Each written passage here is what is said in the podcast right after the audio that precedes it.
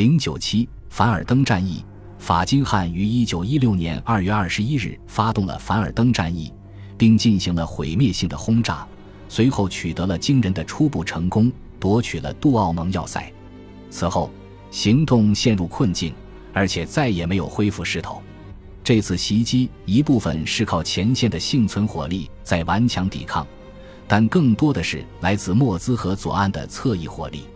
法金汉不得不迅速重新调整他的行动，他将注意力转移到了莫兹河左岸，从而扩大了他的前线，但也令他失去了方向感。直到五月下旬，在双方激烈的血腥战斗之后，他才消灭了位于莫兹河另一岸的法国炮兵主力，并设法回到原来的目标上去。六月，他完成了对法国堡垒的第二次抓捕行动。此后。即将到来的索姆河协约国联军行动给了法金汉停战的理由，或许只是借口。法国军队在大部分战斗中都有着坚定的意志，但到战争后期士气有了明显下降，且遭受了残酷的打击。不过，德国的损失几乎一样惨重。最后，法金汉只能无功而返。